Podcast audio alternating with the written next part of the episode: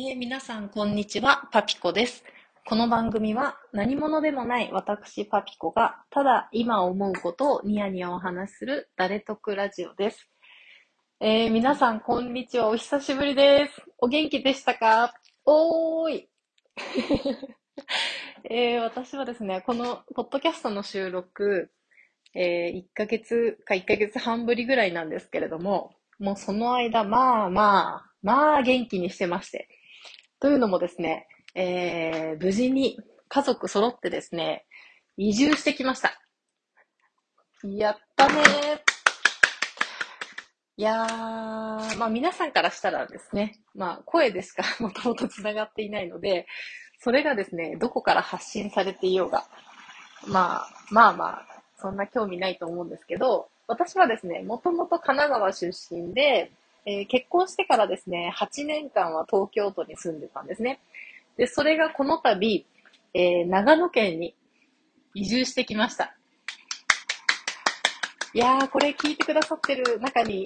長野県民の方いらっしゃいますかねおーい。よろしくお願いします。いろいろ教えてください。あとはですね、えーお隣の、えー山梨県もですね、何かと用事があって、えーちょくちょく顔を出しております。おーい。山梨県民の皆さん、よろしくお願いします。もうね、楽しいですね、毎日。いやー、楽しい。あのあ、今日はですね、こんな感じでですね、あの、引っ越してきた話を、えー本当に中身のない私が浮かれている感じでですね、えー10分、15分喋っていこうと思ってますので、よろしければお付き合いください。いやー、そうなんですよ。楽しいんですよ。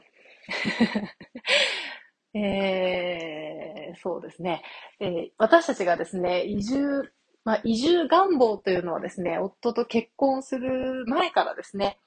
言ってしまえば、いつかは、こう、東京ではない地方で暮らしてみたいねというのがずっと二人の中であったんですけれども、えー私たちはですね、東京が家で引っ越したということではなくて、えー地方楽しそうだよねっていう、なんていうんですかね、この微妙な違いわかりますかね。東京は東京で、えー楽しいこと、すごいことがいっぱいあるよね。でも、地方での暮らしも体験してみたいよねっていう感じでですね、引っ越してきたんですね。なので、えっ、と、まあ、極端なこと言うと、また東京に戻るかもしれないし、えー次は北海道かもしれないし、高知かもしれないし、えー鹿児島かもしれないし、わかんないんですけど、えー今はですね、とりあえず、私たちは長野を選択したっていう感じで、えー移住してきました。で、えーずっと移住願望はあったんですけれども、具体的にはですね、すいません、いろいろ家事をやりながら、今、家で家事をやりながら録音しておりますので、いろんな雑音が入っていると思いますが。で、えー具体的に本当に移住を決断したのが、えー去年の年末のことですね。なので、まだ半年も経ってない中で、もうとにかく移住してしまうぞということだけですね。というのも、息子の、えー3歳になる息子を入れたい幼稚園と出会ってしまったんですね。これがまた本当に素敵な幼稚園で、今通い始めて1ヶ月経ったんですけれども、えーそこと出会ってしまったので、もうこれは今行くしかないっていう感じでですね、そこから急いで物件を探して、で、物件が正式に決まってから数週間後にはもうお引っ越しという、ものすごいドタバタで引っ越してきてですね、それでも、もう家を決めて荷物を移動してしまえばですね、もう、もうそれで移住ですよ。立派な移住。移住、移住、言い過ぎですよね。いや、とにかく、えー長野県民と今なりまして、えー1ヶ月が経ってですね。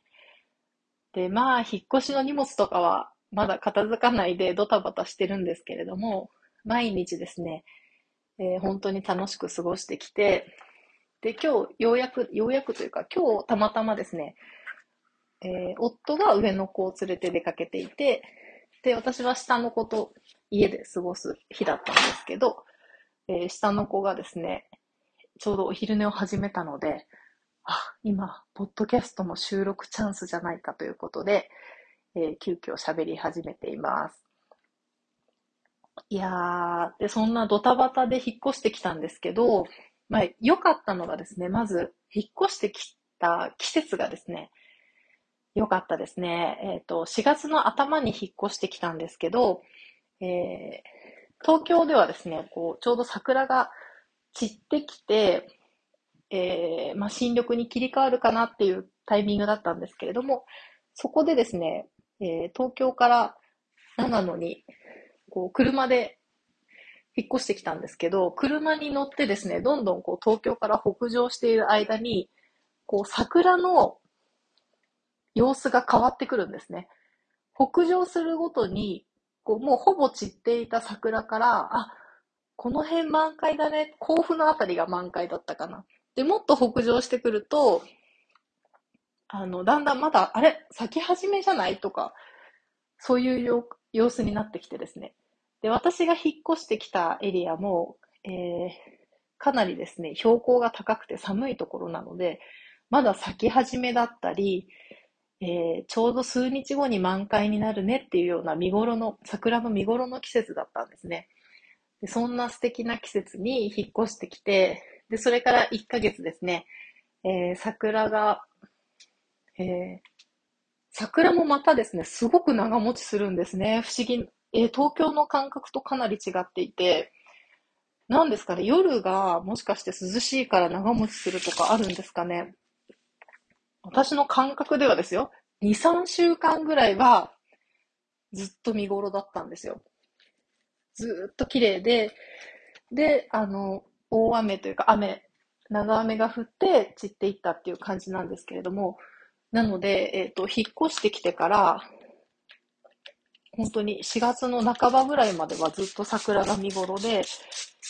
えー、嬉しかった。記憶がありますね。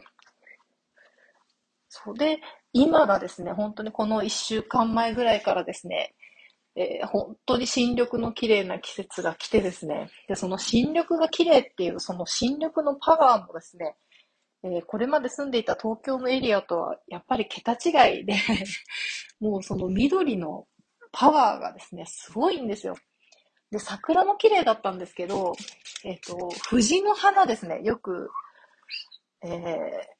東京でも見ましたけど、藤の花がこう山の中で自生してですね、ふっさふさにこう、花が咲いている様子とかですね、感動的で、で、あとは今で言うと、えっ、ー、と、田植えをする前のですね、田んぼに水を張っている景色とかですね、そういったことがですね、まあ今、なんて言うんですかね、東京から来て、こう、田舎のミーハーみたいな えー、目線になってるところもあると思うんですけれども、とにかくそういう一つ一つの景色が、えー、なんですかね、生命力があるというかですね、パワーがみなぎっていて、一つ一つにこう感動しながら過ごしている、えー、1ヶ月でした。だからもう本当に朝起きて、外を眺めて、えー、山が見えたりですね、トンビが飛んでたり、するだけでですね、えー、毎日最高の気持ちで 過ごせているっていう感じですね。で、あとはですね、食べ物が美味しい。美味しい。もう野菜とかお米が美味しくて。まずですね、お水が美味しいから、もうご飯やお味噌汁がですね、普通に今までと同じように作ってもまずめちゃくちゃ美味しいんですよ。で、えっ、ー、と、お家引っ越したのをですね、えー、きっかけにずっとやりたかったえー、ご飯を土鍋で炊く生活を始めたので、で、またご飯めちゃくちゃ美味しいんですよ。水も美味しくなって、土鍋で炊くようになって。で、野菜がまたこれ、美味しいのなんの。もうね、あのー、まあ、とにかく美味しい野菜を手に入れるのもすごく簡単なので、えー、スーパーに行ってももちろん産直コーナーがいくらでもあるし、どこのスーパー行ってもあるし、えー、直売所もそこら中にあるし、道の駅もあちこちにあるし、とにかくですね、新鮮な野菜を手に入れやすい環境ですね。で、えっ、ー、と、不思議だなと思うのが、例えばですね、もちろん近所で採れたというかですね、地元の食べ物がまあ美味しいじゃないですか。で、それが、えっ、ー、と、不思議なんですけど、例えば、えー、なんですかね、北海道のじゃがいもとか、青森のニンニクとかですね、そういうこう、地元のものじゃないものも、まあまあ、ある、あるじゃないですか。それもなぜか美味しいんですよ。もうそれは私が完全に浮かれてるからなのか、そこはだって東京で買うのと条件一緒のはずなんですけど、美味しいんですよ。何食べても美味しくて。で、あとびっくりしたのが、キノコですね。キノコ美味しいですね。長野のキノコ。いや、私もともとキノコ大好きなんですけど、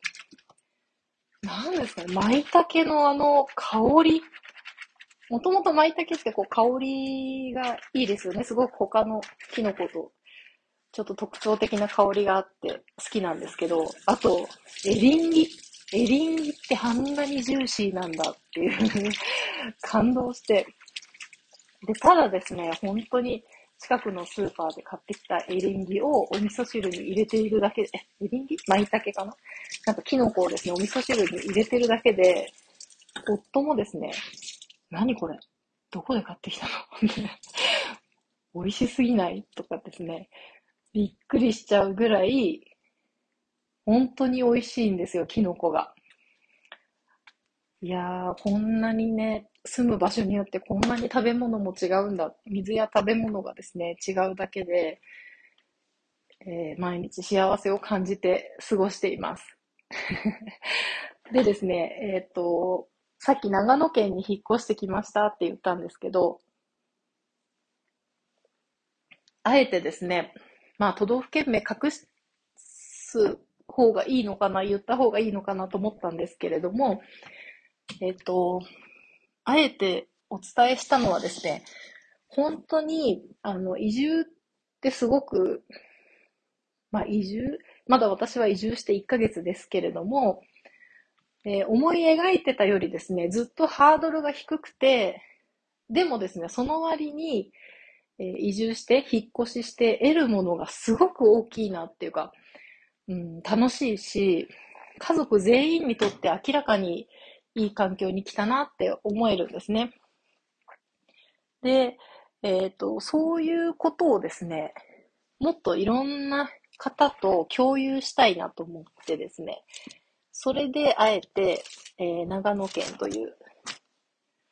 えー、まあ、一つの都道府県具体的に挙げることで、なんかこう、皆さんからもいろいろ言いやすいかなと思って、えー、お伝えしました。本当にね、えー、あの、私たちの場合は、まあ、自分たちも移住願望があったんですけど、まあ、たまたま周りのですね、仲良くしていた友人たちも、この3、4年でですね、まあ見事にみんな移住していった人たちが多くて、で、そう、で、実際にですね、移住した後で、そこで本当にあの、素晴らしい暮らしをちゃんと実現してるというかですね、自分たちがやりたかった暮らしとかですね、子供たちの環境とかですね、そういったものを、あの、ちゃんと一つ一つ、あの、実現している友人たちがたくさんいて、で、そういった友人たちにも励まされてというかですね、背中を押されて、えー、私たちも自分たちの移住への気持ちをですね、絶やさずに来られたっていうのもあると思うんですね。で、今ですね、もうすでに移住したよっていう人も、あの、移住経験があるよっていう人もいっぱいいると思いますし、えー、全く興味ない、自分が移住するつもりは全くないけど、えー、移住自体はちょっと興味あるよっていう人とかですね。あとは本当に移住を考えてるけど、えー、なんか心配なことがあるとかですね、そういういろんな人がいると思うので、そういう人たちがですね、つながっていって、えー、なんかリアルな話が直接聞ける環境があったらいいなと思ったので、えー、あえて長野県という言葉を出して、で、長野県じゃない人たちも、うちの県はこうだよって言えたりとかですね、えそういう場の一つにできたらなと思ってます。なので、えっ、と、このラジオはですね、相変わらず しょうもないことしか話さない予定なんですけど、えーそれに加えてですね、えー移住関連のこと、まあ、長野県の情報だったり、長野県に関わらず移住のことだったり、まあわかんないですけど、皆さんがどういうこと聞きたいのかなって教えてほしいんですけど、えーそういったこともですね、このラジオで発信できたらなと思ってますので、もし聞きたいこととかですね、こういう話してほしいとかがあったら、教えてください。いやー、まあ今のとこですね、最高としか、もう語彙力がなくて、最高しか出てこないんですけど、もう最高でしかない私たちの、私たちって私たち家族の毎日です。いやー、そうなんですよね。あの、引っ越してきて、えー結構ですね、標高が高くて、こう、山の近くというかですね、えーに住んでるんですけれども、引っ越して3日目ぐらいに、まあちょっとそれは隣町に出かけた時なんですけど、初めてですね、野生の猿を見ました。いやー、可愛かったなー。野生の猿。可愛かった。で、なんか私がもうアホなんで、思わず窓を開けて、こう息子に見せてあげようとしたらですね、入ってくるよって夫に止められてですね、踏みとどまったんですけれども、えー田舎の常識を知らない都会人って感じでですね、ちょっと恥ずかしかったんですけど、いや、可愛かったですね。なんか親子なのか、4匹ぐらいで、こう、山の上をお散歩してましたね。で、その次の日にはですね、なんかこう寝てる部屋の外から、なんかラッパみたいな音がするんで、なんか朝結構ね、6時ぐらいだったんですけど、なんか子供がおもちゃのラッパ吹いてるのかなって思ったんですよね。ピーピーってなんか、パンパンっていうかピーピーっていう聞こえたんで。で、また6時半ぐらいに、今度布団から出てきて、見たらですね、ものすごくカラフルで、大きくて綺麗な鳥が、鳥がいたんですよ。お家のすぐ横に。でそれがですね、何だったかというと、キジですね。キジが、すぐお家の横をお散歩してて、で、気がついてからはですね、どうやらそこがお散歩コースみたいで、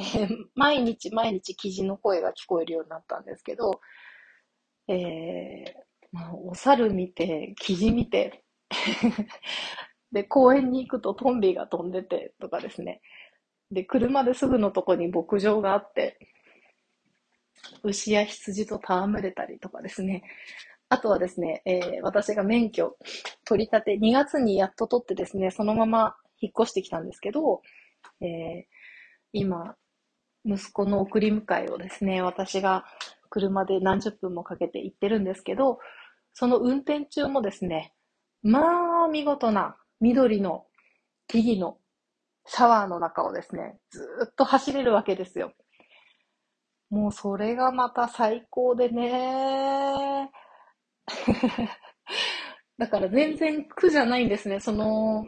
まあ今が、まあもちろん一番いい季節っていうのは、えー、分かってるんですけど、